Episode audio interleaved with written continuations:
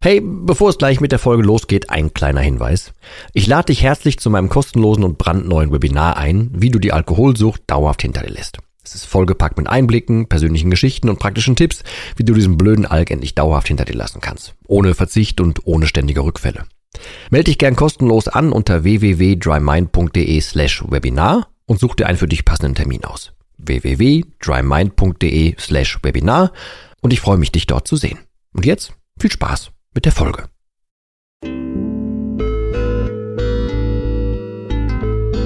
Nüchtern betrachtet. Der Nie wieder Alkohol Podcast.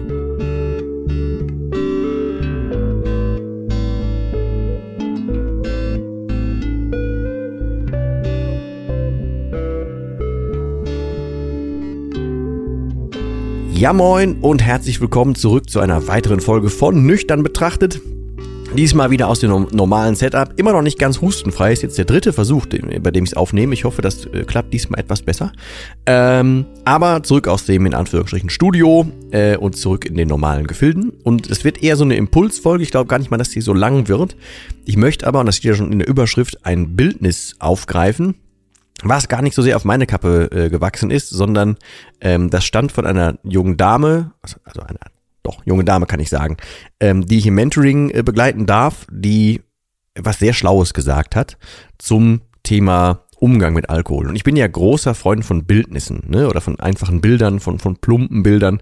Die müssen gar nicht immer so hundertprozentig stimmen, aber das Sinn und Zweck davon ist, dass man drüber nachdenkt oder dass man einen Ansatz kriegt, das für sich zu übersetzen oder dass man einfach mal so, so eine Sinnlosigkeit nochmal genauer dargestellt bekommt oder dass man es einfach einfach um die Ohren gehauen bekommt, ähm, um das vielleicht nochmal anders zu sehen. Und es muss nicht immer, wie gesagt, 100% stimmen, das Bildnis, und es gibt sicher vielleicht da irgendwo eine Lücke und da eine Lücke oder so, aber es geht um das Prinzip und deswegen liebe ich, um so einen komplexen Sachverhalt wie eine Alkoholsucht darzustellen, liebe ich vereinfachte Bilder, ähm, weil es eigentlich fast jedem was mitgeben kann.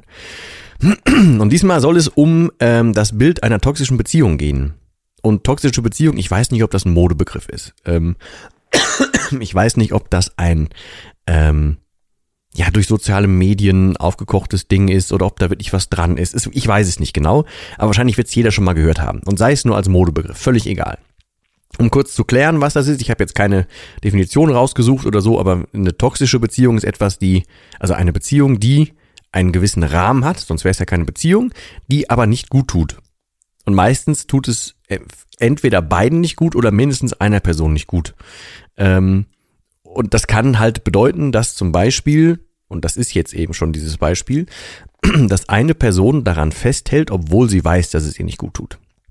Und ähm, diese junge Dame hat das, das Bildnis so verwendet, dass sie so quasi auf ihre Alkoholvergangenheit geguckt hat und hat gesagt, sie sieht das so, als wäre sie in einer toxischen Beziehung zum Alkohol gewesen. Ich bin ja großer Freund, ähm, den Alkohol wie so ein persönliches Wesen zu sehen, ne? ein, ein, ein menschliches Wesen, ein personifiziertes Wesen, irgendwas, was einen, was den greifbar macht. So, bei mir, wie gesagt, ist es einfach so ein, so ein verkackter Berater, schmieriger Berater. Ähm, und mal angenommen, ich wäre jetzt in, äh, in der Beziehung mit einem nicht so guten Berater, ähm, dann würde ich ja die ganze Zeit mir überlegen, hm, irgendwie, ähm, ich hänge noch an dieser Beziehung, weil es gab ja auch schöne Zeiten. Ich würde mir einreden, ach, das kriege ich alles schon hin, ich muss nur das und das vielleicht noch ändern oder ich muss mich anders verhalten, dann wird das besser. Jetzt kannst auch weggehen von meinem Beispiel, sondern nimm das mal für dich gesehen, ne, von der Beziehung her. Gibt's ja die wildesten Dinge, das, keine Ahnung, ähm, äh, doofes Beispiel, aber ein äh, Mann in der Beziehung ist total aufbrausend, kann aber auch lieb sein zum Beispiel. Dann gibt es ganz viele Frauen, die aus welchen Gründen auch jeweils immer, dann auch trotzdem bei diesem Mann bleiben, weil sie sagen, auch eigentlich ist der ja gar nicht so. Oder ne, nimm eine Beziehung, wo zum Beispiel häusliche Gewalt irgendwie ein Thema ist, ohne dass ich mich da jetzt auskenne. Ich nehme es nur als Beispiel ne, für was Toxisches. Äh, wo man weiß, das wird irgendwie vielleicht kommen und so weiter. Und dann gibt es aber ja dann, dann das Opfer in der Beziehung, was dann auch oft irgendwie die Rolle einnimmt und sagt, ah ja, stimmt, da habe ich aber irgendwie auch dafür gesorgt, dass man auf mich sauer sein konnte, dass man ausrasten konnte oder solche Dinge.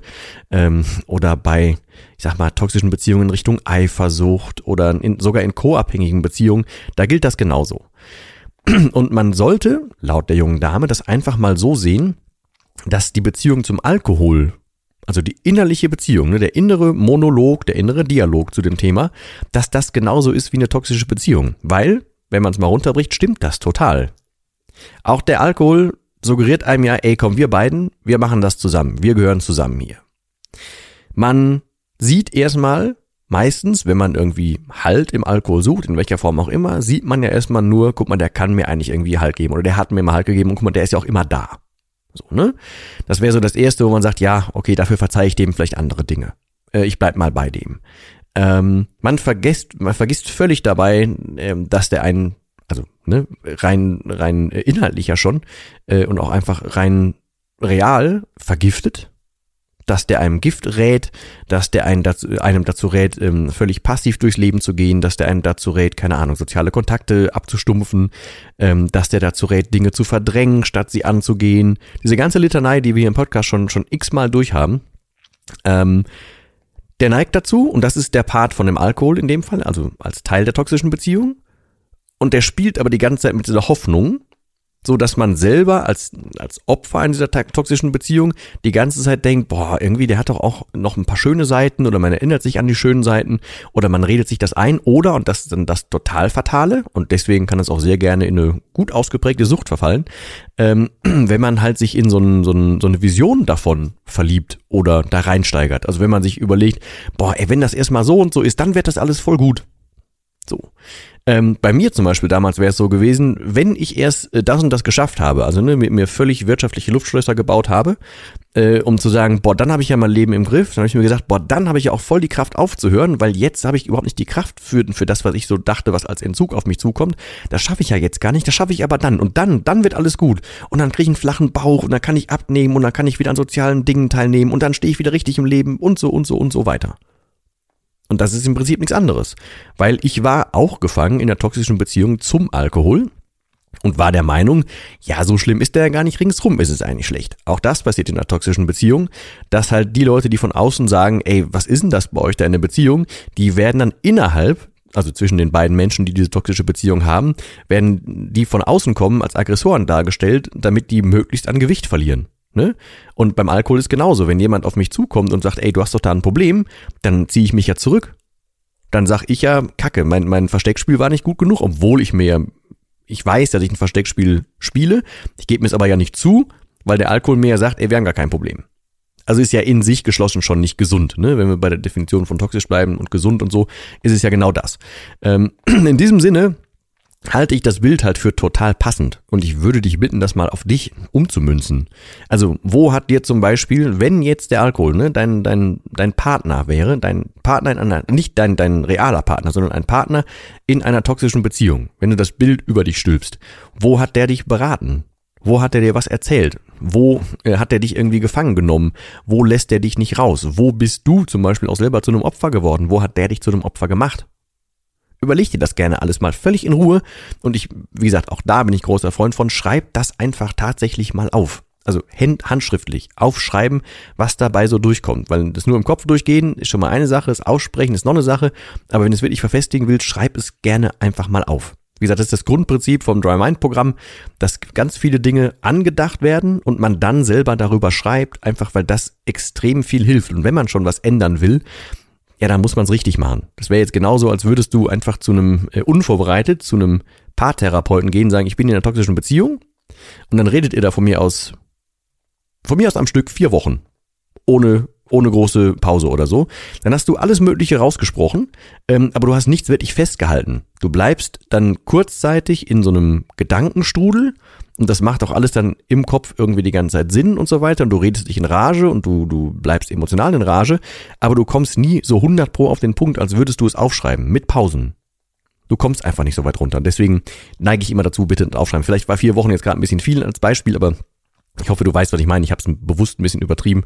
Es bringt nichts, in einem in einer Kopfspirale zu bleiben, sondern man muss das runter ähm, runterdröseln, weil in ein, innerhalb einer toxischen Beziehung, in welcher Form auch immer, ist man ja auch in einer Gedankenspirale. Wenn man Alkohol trinkt und in einer Sucht landet, ist man auch in einer Kopfspirale und es bringt nichts, einfach so weitermachen, weiterzumachen wie vorher, sondern mal bitte was unterbrechen und ändern.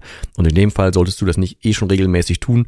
Nimm solche Impulse, nimm solche Ansätze, nimm gerne auch von mir aus die sieben Tage kostenlos mal reingucken ins Programm, was auch immer, aber nimm diese Impulse und setzt sich dann hin, weil nur vom, vom Konsumieren von Inhalten und so ändert sich weder eine, eine, eine, äh, eine toxische Beziehung, noch ein Suchtverhalten, noch irgendwas, sondern das passiert immer erst durch Umsetzung.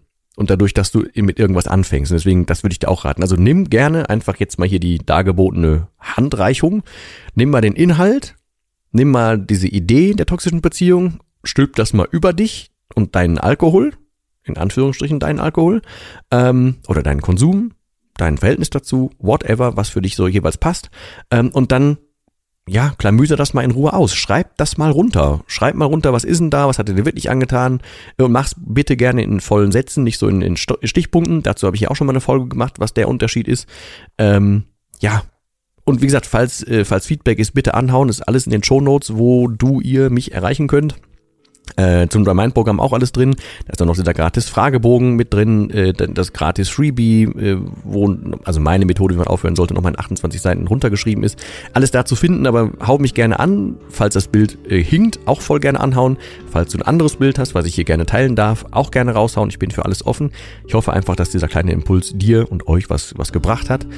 Ich wünsche dir und euch das natürlich wie immer nur das Allerbeste und bedanke mich für eure Aufmerksamkeit und ich hoffe, wir hören uns in der nächsten Folge wieder. In diesem Sinne aber bis zum nächsten Mal und ich verbleibe wie immer mit dem letzten Wort. Und das heißt hier Tschüss.